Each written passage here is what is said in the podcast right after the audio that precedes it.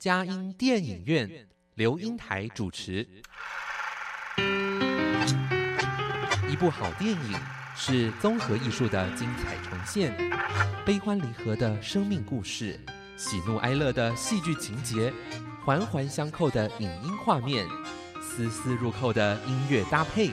透过专家对电影的赏析，让我们与自己的心灵对话。看电影，谈人生，欢迎您收听由资深电影导读老师刘英台主持的《佳音电影院》。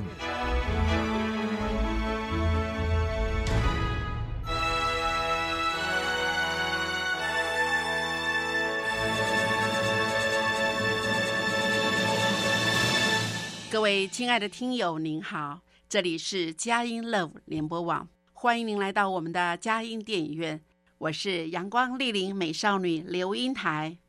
佳音电影院这个节目是每个礼拜五晚上八点到九点，在台北 FM 九零点九佳音广播电台播出；星期天晚上七点到八点，在宜兰 FM 九零点三罗东广播电台播出。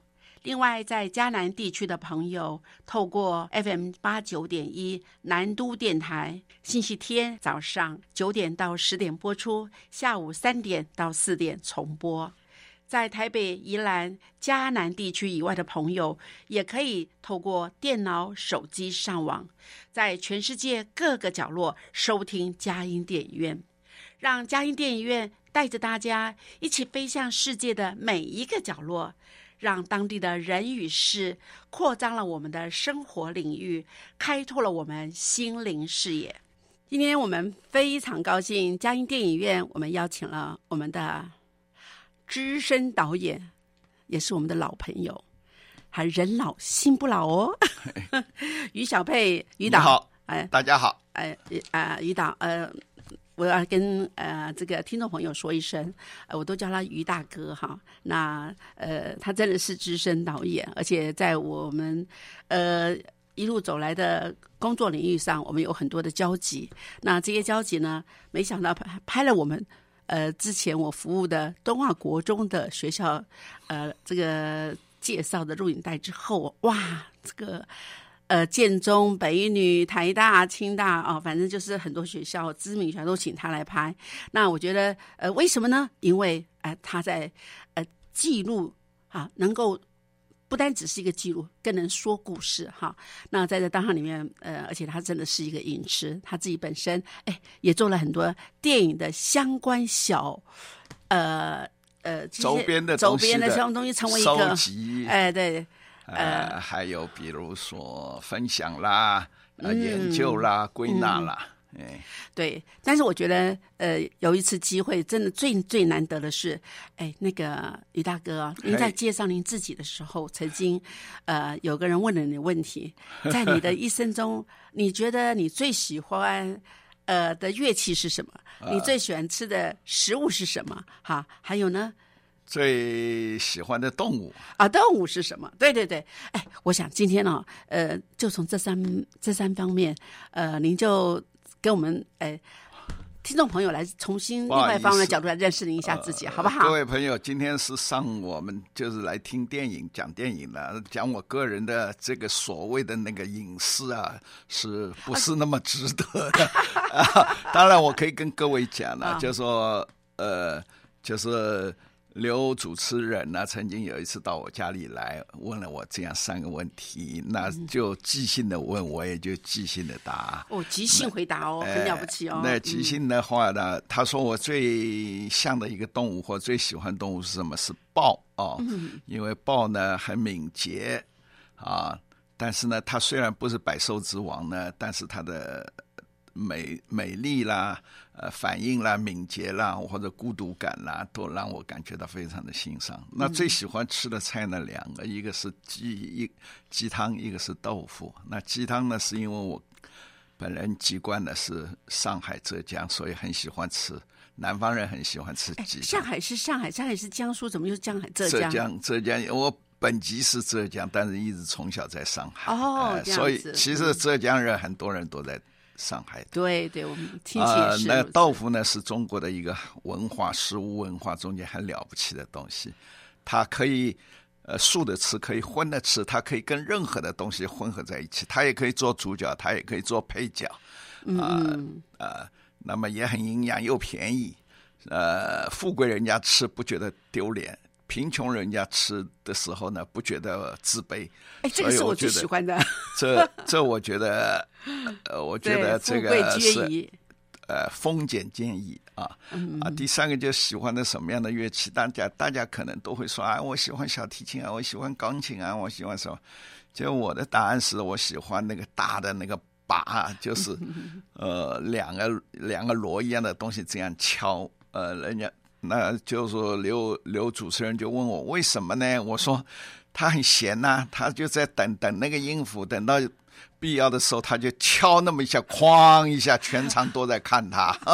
我说又省力又注目。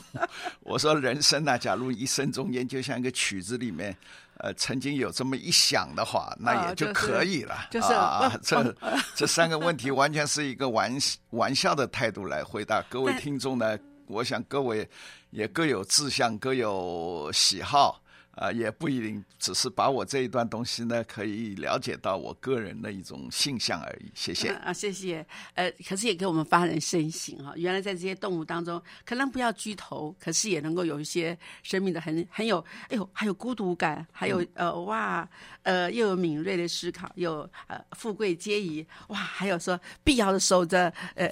一鸣惊人，好，谢谢您，谢谢您。哎，那要说今天我们要呃带的电影是就是《偷画的男孩》啊，好，那《偷画的男孩》说实在是在我们呃二零二一年哈，就是去年的时间呢，我们的进入人生影展的时候，呃，我们的于导于导演来特别给我们呃带这部电影。那这部电影非常的有深度哈，那我们也觉得哦，这个人就是就只有非他莫属啊，来来来在这带这部电影哈。好，那我想很多听众朋友，那当天呢是大家都非常的哇，就是叫好叫座，大家都觉得哇趋之若鹜。我觉得哎呀，这么好电影，那可是我想，呃，各位听众朋友，可能有人是呃有项羽，或者你看过电影，可是假如您透过我们的于导的这样的一个解说的话，您对这部电影更有深度，还可以值得再看一下。好，各位朋友，那当然，因为我们受时间的限制，不像那个进入人生一样有两三个小时可以来分享这个电影。嗯，所以假如各位已经看过这个电影的话，不妨呢就听听我所说的来，彼此来呃呼应一下，回回味一下。假如没有看过这部电影呢，我呃我是很建议各位啊，呃赶快去找来看。这部电影非常的有深度啊，它是一部德国片。那他的电影的原名呢，叫做《德语课》啊。嗯，那德语课的意思呢，就是很简单，就是说好像我们以前的所谓的作文课。嗯啊。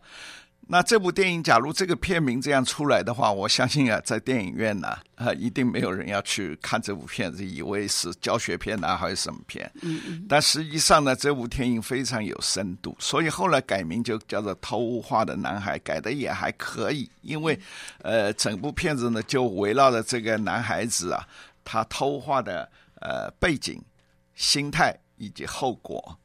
啊、说了这个德语课呢。它是原来是一本小说改编的，这小说呢是有一个德国的一个也算是文学家叫做齐格飞写的。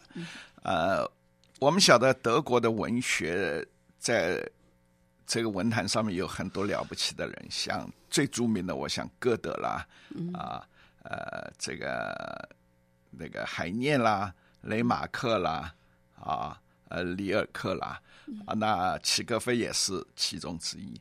那这部小说呢，本来的意思呢，它它是一个属于稍微伤痕文学，也是一个反反省的文学。也就是说，他在反省纳粹的时候的一种罪行，或者是苛政。那么他把它写成小说，现在拍成电影。那我想把这个电影大概的是讲一下。在纳粹的时候呢，他因为他是个集权的政体，他对思想控制的很厉害。我想各位可能都听过或者看过，呃，里有两部电影也是反省的，一个叫《偷书贼》，一个叫做《朗读者》。也就是说，纳粹其实对那个时候的文字跟思想跟各类艺术的控制是非常的严格的。啊，其实这个不罕见，也不稀奇。我们历代的时候，像秦始皇啊，就焚书坑儒啊，啊，呃，我们在日治时代或者日据时代的话，也是一样。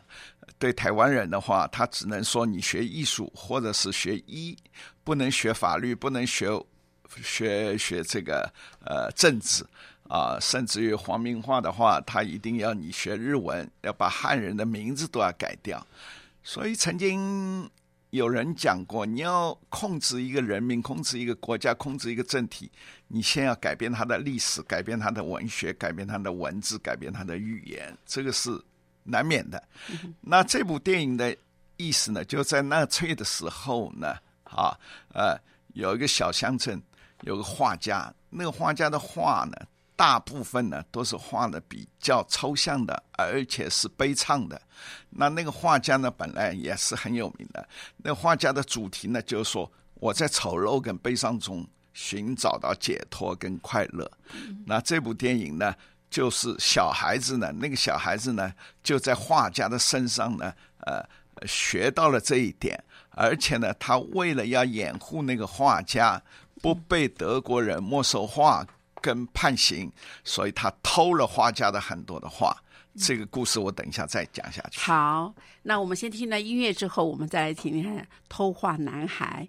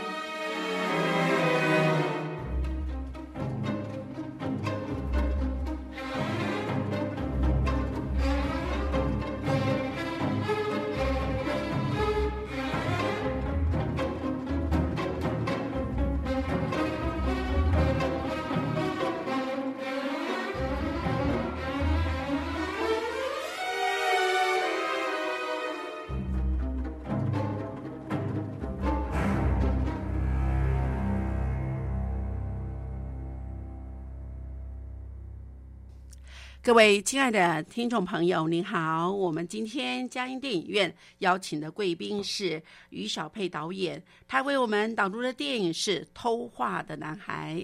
哎，于导，您哎，这您这画夹子一打开哦，就是这样子，要就是那种感觉，就是可以看到那个画面哈。对，我觉得他们在那个小镇哦，嗯，他用那个海边，对啊，还有一个那样子一个坐落几栋。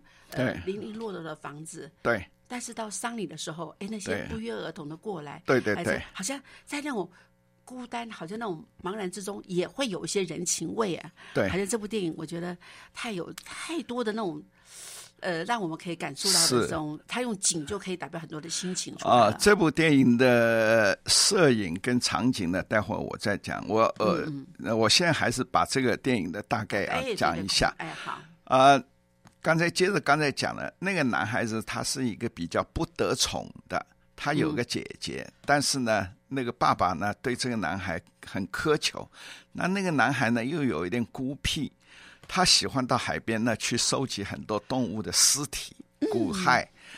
那么，就刚才我讲了，那个呃，那个画家所画的呢，大部分是痛苦的、丑陋的、好悲伤的。那那个小孩子呢，也是在那种死亡跟那种孤僻中间呢，跟那个画家呢很接近。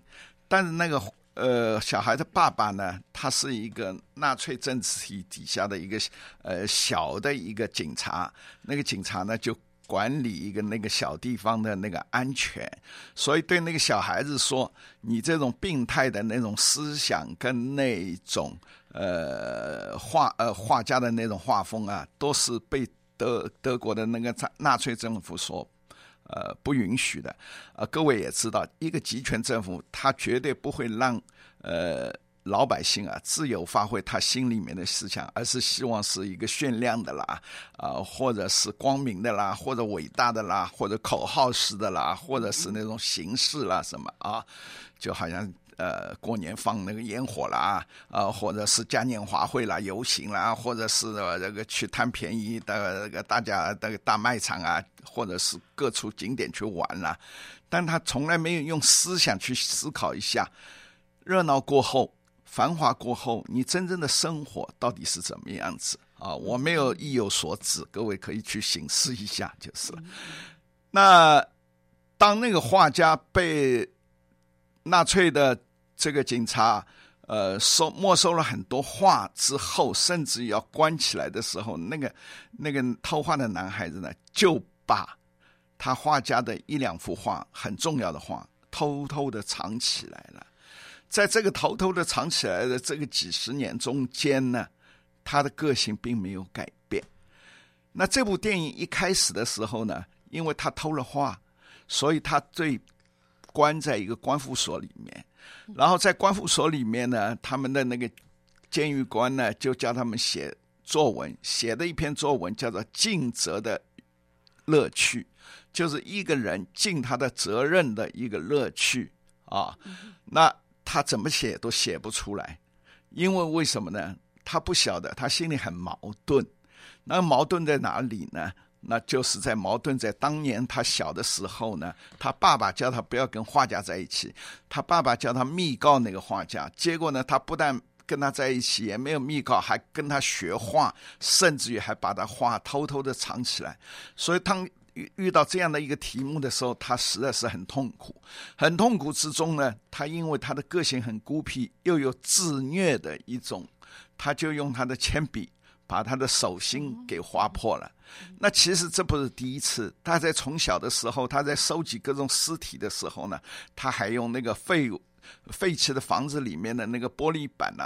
割破了他的手，在割破的他的手的那种自虐，跟原子笔用刺破他的手的时候，他这一种自虐的痛苦呢，是让他感觉到有一种存在感，甚至于也有一种报复感，也有一种愉快感，所以他就养成了这种个性。这个个性串联在整个电影里面，那么跟我们所谓的伤痕文学也好，反反省文学也好，其实。都有一点点关系。到了那个男孩子后来出狱以后，结果那个纳粹的时代过了，那个画家呢，呃，也比较正常的开了一个画展。结果没想到那个男孩呢，又还是偷了他的画。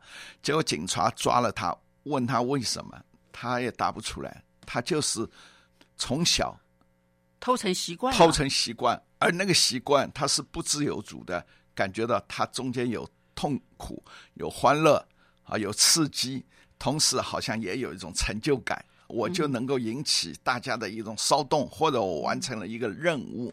所以呢，这个电影呢叫做呃善尽职责的快乐呢，也因此呢跟偷画的男孩子的这个东西呢，它是相对的讽刺的，但是也是相对的符合的。啊，那说到这个电影呢，各位这部电影的演员非常的坚强。啊，可以去看两个老人家跟一个男孩子啊，他们的那个戏的角。第二个，这部片子的摄影非常的好，它整个在一个很 low key 一个这种低调的方向的方法这样，所以你整个部片子里面你可以看到的几乎都是暗暗的、沉闷的、荒凉的，空旷的。在这样的一个环境下，可以想象到，在北欧一个小村落里面，他们过的是一个什么样的日子；而在纳粹的高压下，他又是一个什么样的日子？那个纳粹小村落的一个小警察的人员呢？他实在是每天只要广播一下或者升个旗，他的工作就完了，啊，一点成就感都没有。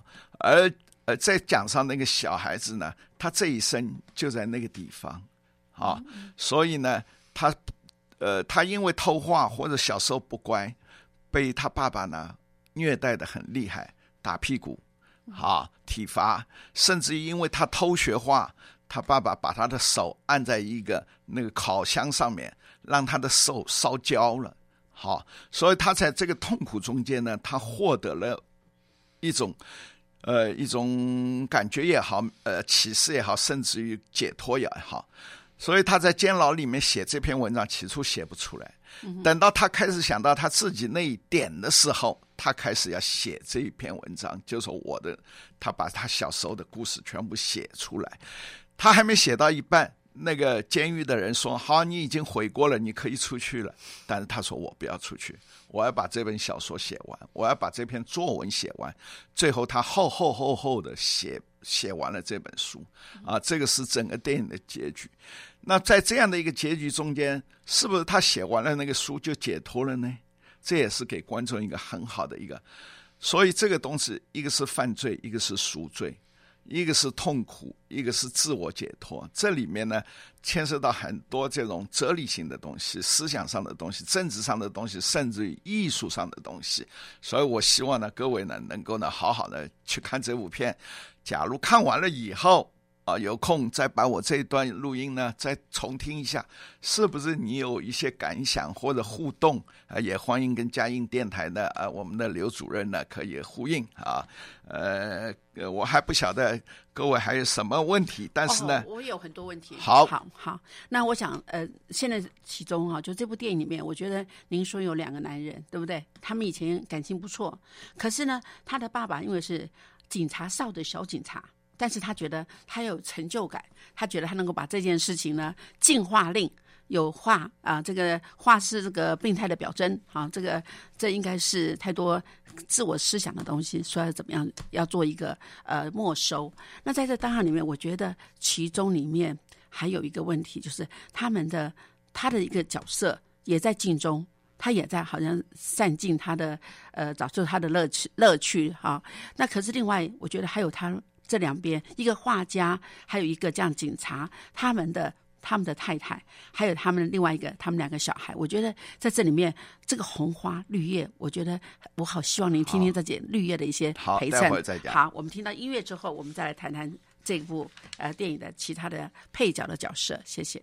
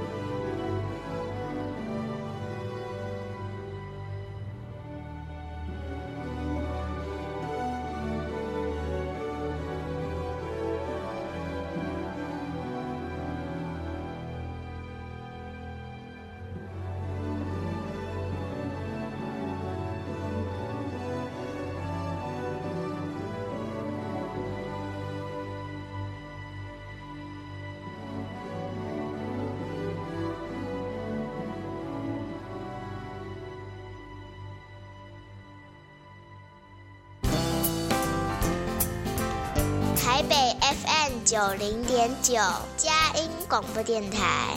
桃园 FM 一零四点三，Go Go Radio；宜兰 FM 九零点三，Love Radio。这里是佳音 Love 联播网，精彩节目，欢迎继续收听。各位亲爱的听众，您好！今天我们嘉义电影院邀请的贵宾是于小佩导演，为我们导读的电影是《偷画男孩》，德国片呢，哇，是一个很有深度的哲理的好电影。好，那呃，于导，那就麻烦您说一下好他的一些这部电影的名称呢，原来叫德语课，也就是说在德语课里写作文，作文的题目呢叫做“尽责的快乐”啊，尽责任的快乐。结果那个小男孩呢，也就是少年犯呢，他写不出来，结果后来呢写出来了，写出来他就写他爸爸跟他的爸爸的最好的朋友画家。他爸爸是一个小地方的小警察，因为接受了纳粹的命令，就是要封掉那些抽象派或者病态的画作，也曾呃限制那个画家的行动跟他的创作。但是那个画家呢，他画的画呢，大部分是是是痛苦的，或者丑陋的，或呢有一点扭曲的。他在这里面呢，得到他自己的成就感。但是小警察呢，是以服从命令为得到成就感。那这个小男孩呢，就夹在他的爸爸跟画家之间呢，他的成就感是什么呢？他的成就感一方面违抗了他爸爸的一个教训，说不要跟画家在一起，也不要跟他学画，也告要告诉我他在到底在做什么，还有没有在创作。小男孩违背了他，同时呢，跟画家学画，学画了以后呢，他在画家当他的画被封查的时候呢，他还偷偷的藏了那些画。所以三个人不同的岗位，不同的职责，也不同的有他的尽责的一种乐趣。到了最后呢，这个尽责的乐趣到底是什么？啊，说到尽责，就是一个很大的问题。当你的责任或者上司的命令或者规律，它违背了道德，违背了理想，甚至于违背了你的良知的时候，你该在这个十字路口，你该怎么样子去处理？啊，像这这样的类似的题材很多，比如说有一部电影也是商业片，叫做《军官与魔鬼》，啊啊，那个军官的那个司令啊，这个在古巴的一个司令啊，呃，他要两个一个一个上兵一个下士吧，好像要去，因为有一个新兵啊，呃，很懒惰，呃，也体能也很差，也不接受命令，结果呢就被两个那个上司的呃呃唆使之下或者暗示之下呢，把他弄死了。于是呢，就有两个律师呢为他辩论。那么辩论的过程中非常的精精彩，那就是说很简单，命令要不要严格的执行部署？另外一个，当部署知道这个长官那个命令是违反法律或者违反人性或者违反良知的时候，他们该违抗还是要听命？所以这个东西呢，就是我们晓得尽责跟良知、违命跟后果这两个东西是相抵触的。我讲个小故事，那个是在我们春秋时代的一个故事。呃，有个大夫，他很喜欢那个呃宠呃那个小老婆，他说我死的时候，那个小老婆啊，你要想办法让她改嫁。他交代他的儿大儿子跟小儿子。好了，等到他病得很、快要走的时候，临终的时候，他说：“我舍不得那个小老婆，我走的时候要把那个小老婆跟我一样殉葬。”结果后来他死了，死了以后呢，就发生了一个问题：到底要让他改嫁，还是要让他殉葬？结果小儿子说：“爸爸那个时候最后是要告诉我们要殉葬。”大儿子说：“那个乱命不能从。”啊，所以乱命不从成为一个成语，也是在文学上很有名的很多很多的例子，我们可以知道。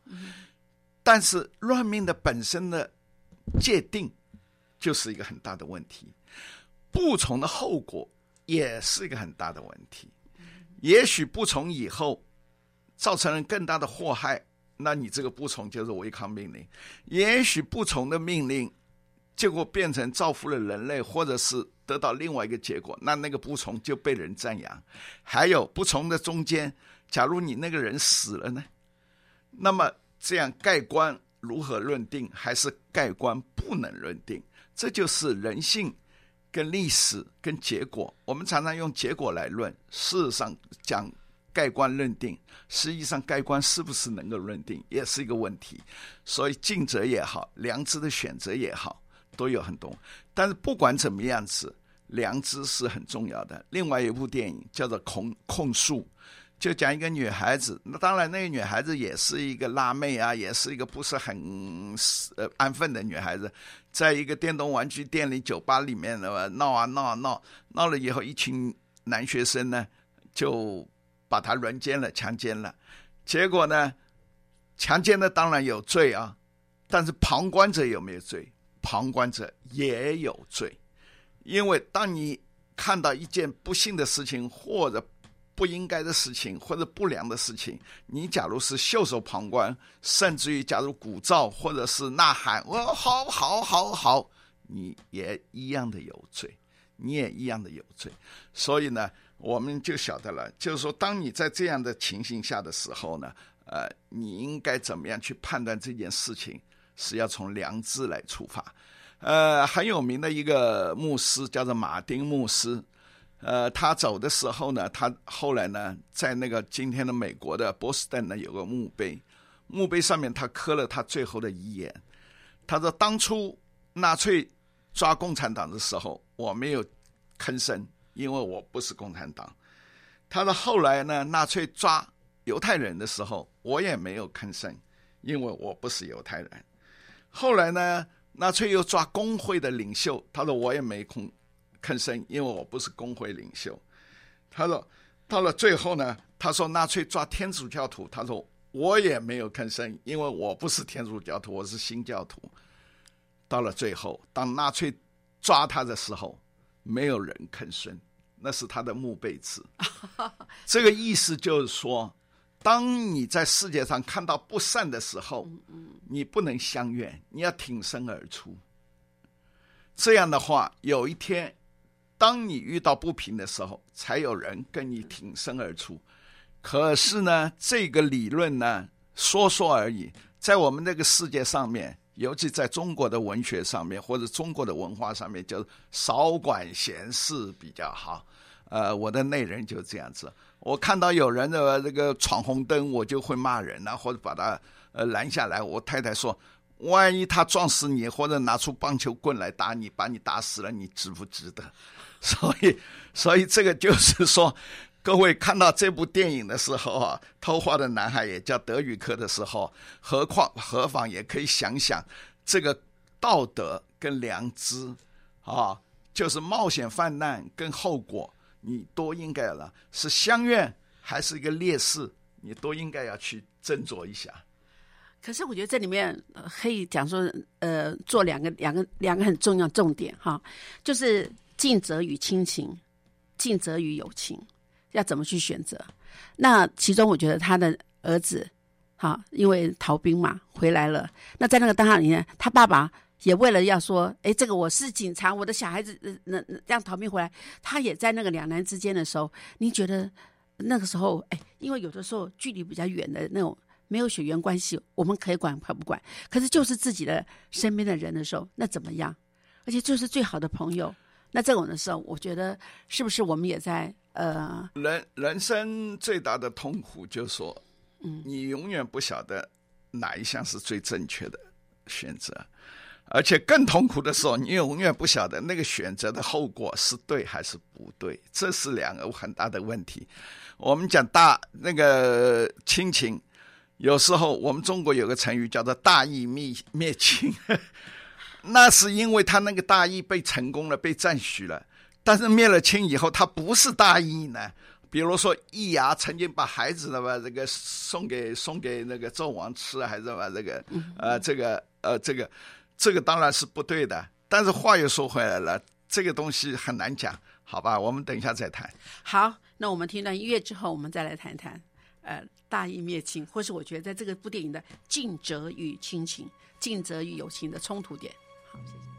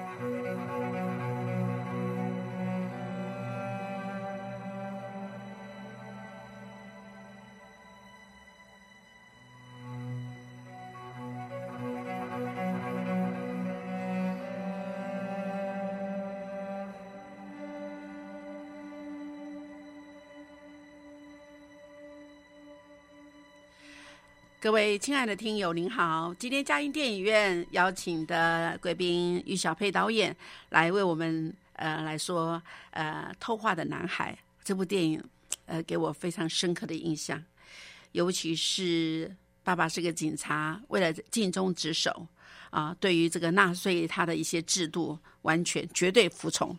那他的画家朋友呢，却跟他说，有些事情是可以做一些违法、这个违抗这个呃这个命令，呃是不打紧的。可对他而言，他要绝对遵守。那个画家，呃，那在这个他的太太，还有 还有警察的太太，他们，我觉得他们在这中间的一个为难，看到自己的先生的一个呃一个执呃就是要。执意要去画画，一个执意要执行他的命令。那我觉得在这里面还有他的姐姐在这中间，我觉得这些人物啊，小人物在这里当做一个很多的柔，呃，也是人性的那种呃多样性可以呈现出来。那个，因为为什么我特别介绍这部电影或者欣赏这部电影呢？这部电影是德国的一个伤痕文学或者是伤痕电影的一个，算是一个代表作。德国在二二战以后呢，他很多的反思电影或者是赎罪电影很多，比如说《西谷》啦，《再见列宁》啦，《无主之作》啦，《偷书贼》啦，《朗读者》啦，《免朝男孩》啦，或者《希特勒男孩》啦，或者《窃听风暴》啦，《帝国毁灭》啦，或者《玩谢希特勒》。呃，德国是日耳曼民族，我觉得蛮还很蛮伟大的。他们，呃，纳粹这样的一个世界。造成世界这么大的动乱跟一个祸害，但他们在二战以后，他们很懂得醒思，嗯，所以他们的艺术家也好，文学家也好，甚至于政治人物也好，都懂得醒思。当然，一方面是迫于环境，他假如不醒思，那么新的强国，包括英美啦，或者是苏联呐，怎么样会制裁他？所以他必须要行使。另外一个是他们的良知的觉醒。所以当那个柏林变成那个呃苏联美呃苏联美国英国这个法国各各各各占一个变成东柏林西柏林，到了很多年以后，终于冲破了东柏林啊，归纳为成为一个统一的国。那么这样以这样的结果来讲的话，我们可以晓得铁幕跟共产制度是比较不合乎人性的，比较不合乎人性。但是完全是以现在的结果论。假如现在的社会主义或者是资本主义并不那么完美的话，呃，说不定德国的这种集权主义反而是一种更理想的呃一种主义。呃，孔子说。民可使有之，不可使知之。老百姓其实是很简单的，他只要吃得很饱、很安定，能够生儿育女啊，然后偶尔打个牙祭，偶偶尔有个嘉年华，他就满足了，他就满足了。所以呢，刚才你特别提示说，到底应不应该尽责？到底有没有当亲情跟责任在一起的时候，怎么样选择？我说实在话。它本身对错、正义跟呃非正义，它本身的标准就很难定，看你站在哪一方。另外，它的后果也不知道。你主持了正义，说不定牺牲了生命，将来变成烈士。啊，那变成烈士还是好事，是代表你主持的那一方他胜利了，你才变烈士。你假如主持的那一方不成功呢？那么不就是不但不是烈士，而且是一个蠢蛋，是个叛徒嘛？嗯，所以这个东西是很难讲啊。呃，我题目有一点差差题了，但是呢，我还是跟各位讲，伤痕文学也好，醒思文学也好，在各国都有。比如说，在大陆文革以后，就有很多的伤痕文学跟伤痕电影啊。比如呃，比如说那个呃，这个这个张爱玲就曾经写过《秧歌》啦，《赤地之恋》呐，那个就是个伤痕文学。到后来呢，呃，比如说大陆上有很多的年轻的作家，比如说写胡荣镇啊，或者拍胡荣镇的电影，这个都是伤痕文学，也成为一时的一时的流风。但是呢，共产党还是对这些伤痕文学呢稍微加以这个。管制了一点，比如说很有名一部电影《活着活着》啦，它也是算是伤痕文学之一。啊，最近有一部前几年有部电影叫做《天长友谊天长地久》，它也算是一个伤痕文学。这里面讲共产党的这个一胎化啦，或者是什么工资的不公平啦，或怎么样，这里面都有隐隐约约的。那台湾有没有伤痕文学？也有啊，啊，悲情城市啦，或者返校啦，或者什么啦，也有。日本有没有？日本相对的比较少。日本这个民族呢，他是一个不太反思，也不太认错的一个人。二次大战他造的那罪孽呢，不亚于希特勒，但是他到现在为止，对这个活体试验呢，东北的活体试验呢，或者是对于慰安妇了，他一概不承认，也不道歉，也不赔偿。啊，那但是呢，日本的文人。他还是有时候有良知，所以呢，他也曾经拍过很多的电影，比如说像《望乡》，就是对日本军纪的一个控诉。那去年还是前年有一部电影叫做《间谍之妻》，那个男女主角呢，男主角呢就看到东北啊那个活体实验，因为二战的时候呢，呃，日本人在东北啊就用人的活体呢来。注射细菌或者毒气，让他看看他的抵抗力怎么样，怎么活。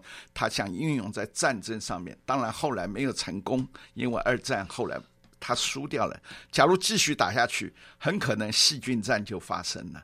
那这部电影呢，就是那个日本的很很很有良心的商人，把这个东西呢送到了国外。让所有的国际人士呢知道这件事情，那么他的太太也知道，但是他太太呢没有招，所以这部电影叫做《间谍之妻》，很有名。那关于慰安妇的事情，韩国人就反对的很厉害，到处竖了这种所谓的慰安妇少女的铜像。我们台湾呢也竖了一个，竖了一个在台南，结果被日本的呃那个议员跑来还踢了一脚。哎，我想这件事情大家都知道。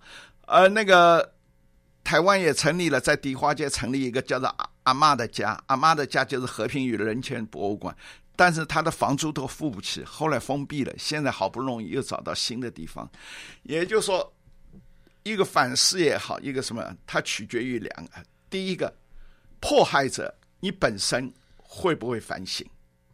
嗯，第二个，被迫害者，你有没有勇气跟毅力去还原这件事情？这也是我们应该要讲检讨的。呃，就好像我们到现在为止，我们对慰安妇没有任何的补偿，越来越少了，一个一个都走了，将来全部没有了。所以这个东西，我在这里并没有一个政治立场，我只说对人性的一个呃描绘，大家不妨可以去深思一下。感动，感动。好，呃，我想我们今天在讲就是呃尽责的这个喜悦哈。那在这尽责的当中，我们要对谁尽责啊？那这个尽的责是正确与否？好像您在过程中，好像我们用结果论的话，成功的他的他的他就有权利说话，就是一个权柄哈。那但是我我我想了一些事情上一句话说，凡事都可行，但都不都都不都有益处。总要知道，不要受他的辖制，要知道这个是对还是错，是一个非常重要的那个。那呃，今天我们偷画的男孩，呃，这部电影。呃，谢谢您经过这样的一个给我们的一个醒示哈，我觉得伤痕文学还有反省文学，让我们真的知道说哇，有他的一个呃，那我们对于一个历史的过程好，借了一个小故事，可是确实可以一管呃归天。好，那于导，你又还要说一句什么话呢？我能不能补充一下？还有一部电影叫做《心灵勇者》，哎，嗯嗯，这个是尼可基曼。呃，演的，他讲的是一个日本人在呃这个攻陷新加坡以后，在缅甸造了一个叫做龟河大桥。我想龟河大桥大家都看过，但是龟河大桥的后面有还有一部叫《心灵勇者》，就是一个日本的翻译官虐待战俘的情形。结果到了战后，那个战俘变得神经错乱，但是他怎么样治疗他呢？他宽恕了那个日本翻译官，两个人变成好朋友。这部电影大家应该要去看啊，等于回到过去，旧景重现，来重新来结构这他们的彼此的关系。但我哎，那我要说一部电影《非关命运》，我非常喜欢它。非关命运还有一部一个纪录片，他是说，呃，在那个就是呃集中营的他的那个指挥官的儿子，他就跟那个美国就是他们那些受害者的家属。好，犹太人给他们道歉，是一个真实的故事。嗯，好，不管怎么样，我们非常高兴。谢谢。今天我们的呃于导给我们介绍这个这么好有深度的电影，那我们也能够重新呃来醒思，这样子在一些历史的创伤中怎么样走出来阴霾啊。那谢谢大家，谢谢。呃，平安喜乐。呃，下个礼拜在空中相见哦，谢谢。